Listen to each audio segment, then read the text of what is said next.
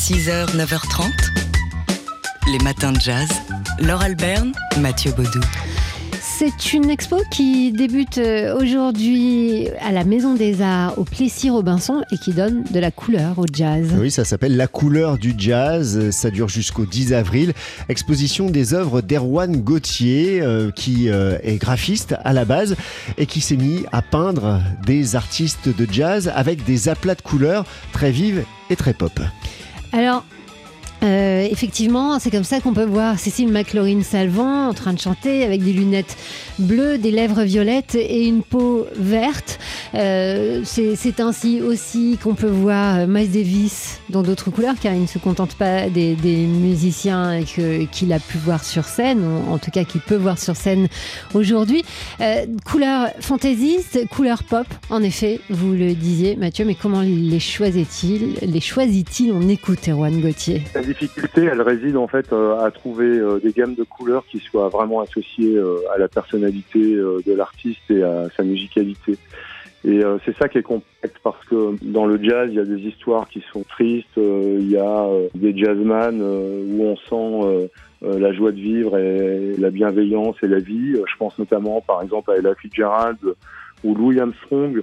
Il y a d'autres personnalités comme Nina Simone où c'est beaucoup plus intense, déchirant. Moi, je pense qu'elle se, elle se rapproche un peu de, de ce qu'on pourrait appeler la synesthésie, c'est-à-dire euh, d'associer une couleur à, à, un son ou en tout cas à une musicalité. C'est assez difficile à exprimer et à expliquer parce que c'est évidemment du ressort du, du ressenti de l'émotion euh, propre, de l'émotion de l'artiste et de son style. Voilà, donc euh, effectivement, comme il le dit lui-même, Erwan Gauthier, c'est assez difficile euh, à exprimer, à décrire aussi. Alors, allez voir déjà sur son site, parce qu'il y, y, a plein d'images, vous pourrez vous faire une idée. Et puis ensuite, allez à ce mini festival de jazz, c'est la deuxième édition à la Maison des Arts de Plessis, du Plessis-Robinson, avec cette exposition. C'est 47 portraits hein, d'Erwan Gauthier qui sont exposés. C'est vraiment très beau, hein, c'est très très euh, joyeux, très lumineux. Et il y a plein d'autres choses autour de cette exposition, notamment euh, un concert de Kyle Eastwood vendredi prochain, euh, des, spectacles destinés aux enfants, des films, enfin bref, on aura sans doute l'occasion de vous en reparler. Vous trouverez ça sur le site de la Maison des Arts. 6h, 9h30, les matins de jazz. Voilà. Laure Alberne, Mathieu Baudou. Oui, c'est Laure Alberne qui appuie sur les boutons. Exactement. Et des fois, eh ben, comme je parle, je me trompe de bouton. Ah oui, hier, en direct sur TSF Jazz, on a entendu cette musique. C'est le bon bouton Ah oui. Ouais. Lui, heureusement, il s'est pas trompé.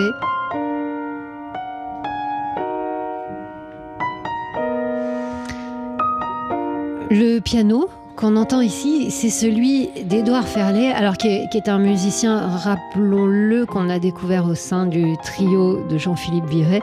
C'est lui aussi l'enchanteur de ce trio qui, depuis euh, plusieurs années, enregistre euh, et, écrit euh, sa musique qu'on entend ici sous notre voix, et en plus il la produit.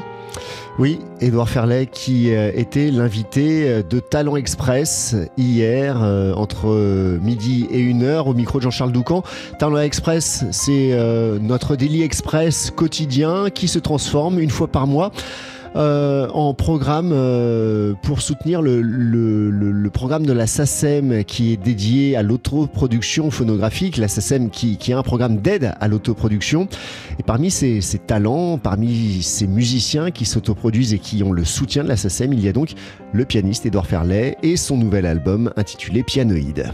Et donc il est venu en parler, le présenter cet album, et il est aussi venu jouer un extrait. Ça dure six minutes, on, en écoute. Euh, passage.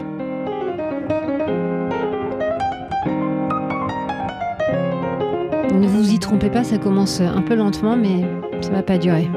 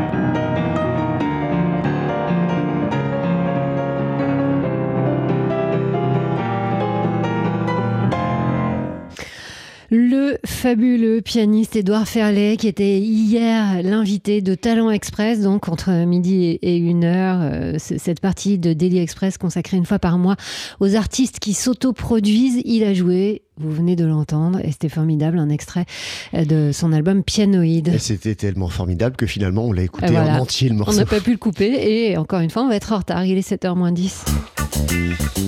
6h, 9h30, les matins de jazz. Laure Alberne, Mathieu Baudou. Et on va danser maintenant.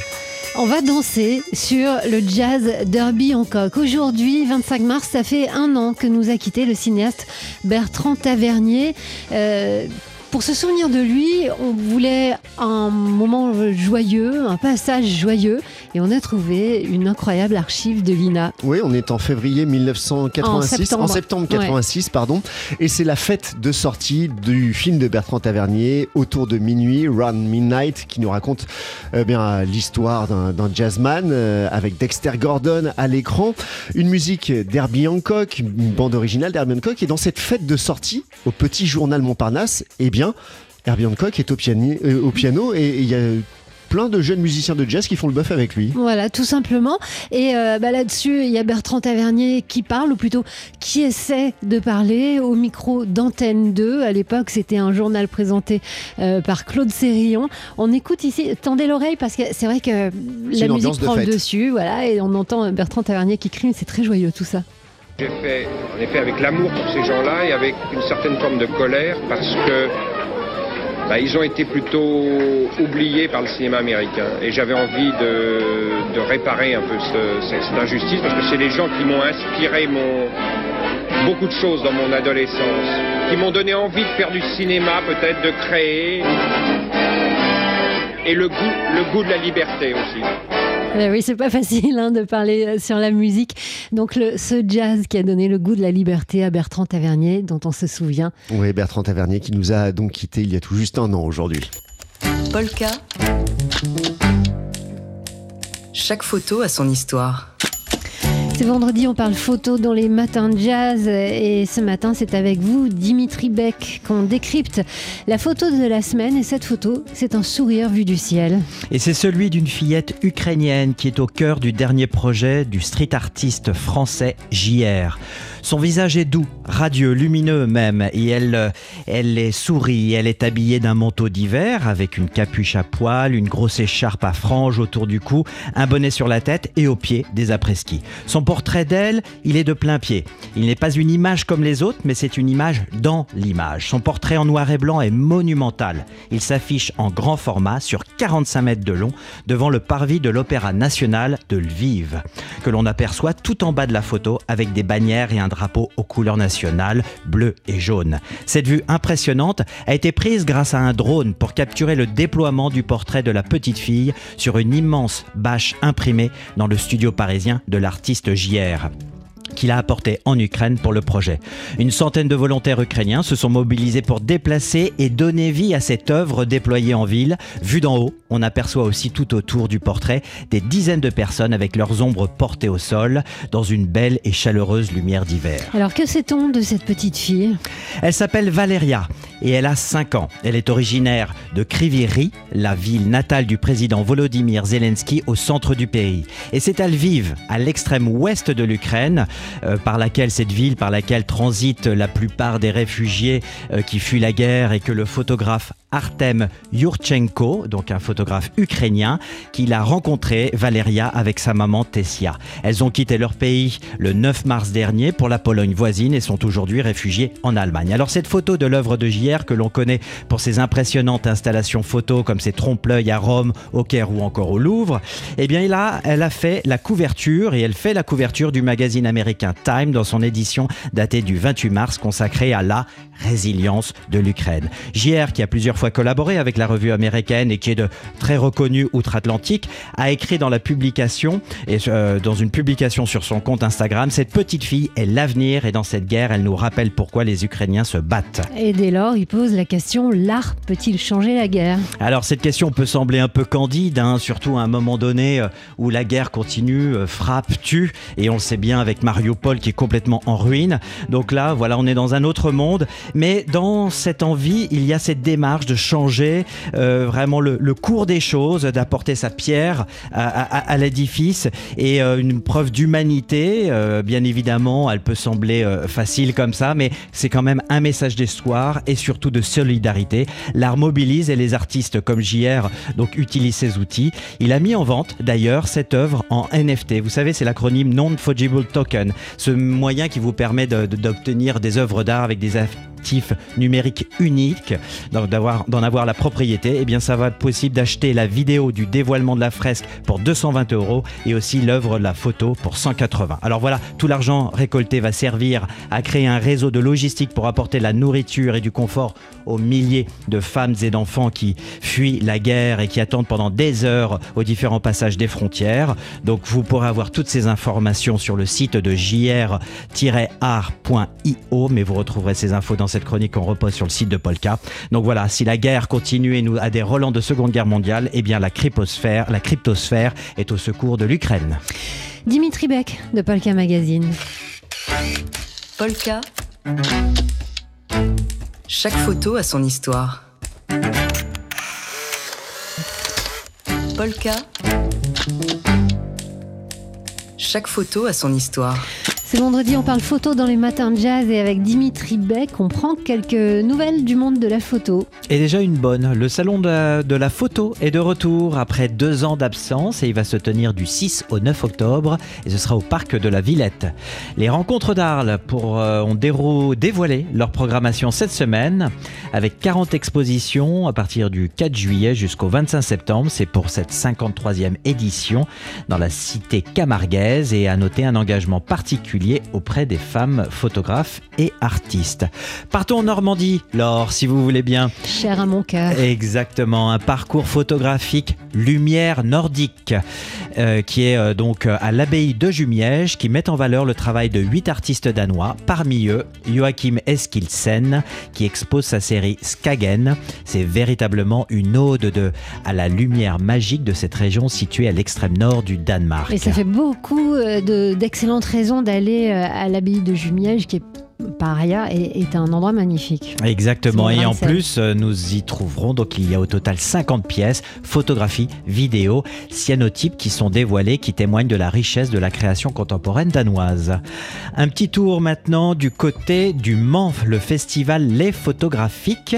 Cette édition reprend en grande partie la programmation prévue en 2021 et sera enrichie d'une exposition hommage à Jean-Claude Gautran, une figure historique de la photographie française décédée récemment en 2019. Et là, des derniers jours, le Festival des Vagamondes célèbre sa dixième édition à la Filature, la scène nationale de Mulhouse. Cette année, les différents travaux explorent le rapport entre l'homme et son environnement en pleine mutation avec les avancées technologiques. Dernier jour encore, direction 7, enfin, le centre photographique documentaire Images Singulières présente Post-Industrial Stories, un projet au long terme réalisé par la photographe roumaine Ionia Sirlig qui documente les effets de la désindustrialisation sur les petites villes minières de Roumanie et les communautés qu'elles abritent. Dimitri Beck de Polka Magazine et, à Polka, à la galerie Polka, vous avez verni hier soir euh, votre nouvelle expo, euh, Dimitri, In the Beginning. C'est un nouvel accrochage et même plus que ça de ce que vous m'avez raconté avec des installations de The Anonymous Project dont on vous parle souvent dans les matins de jazz. Polka. Chaque photo a son histoire.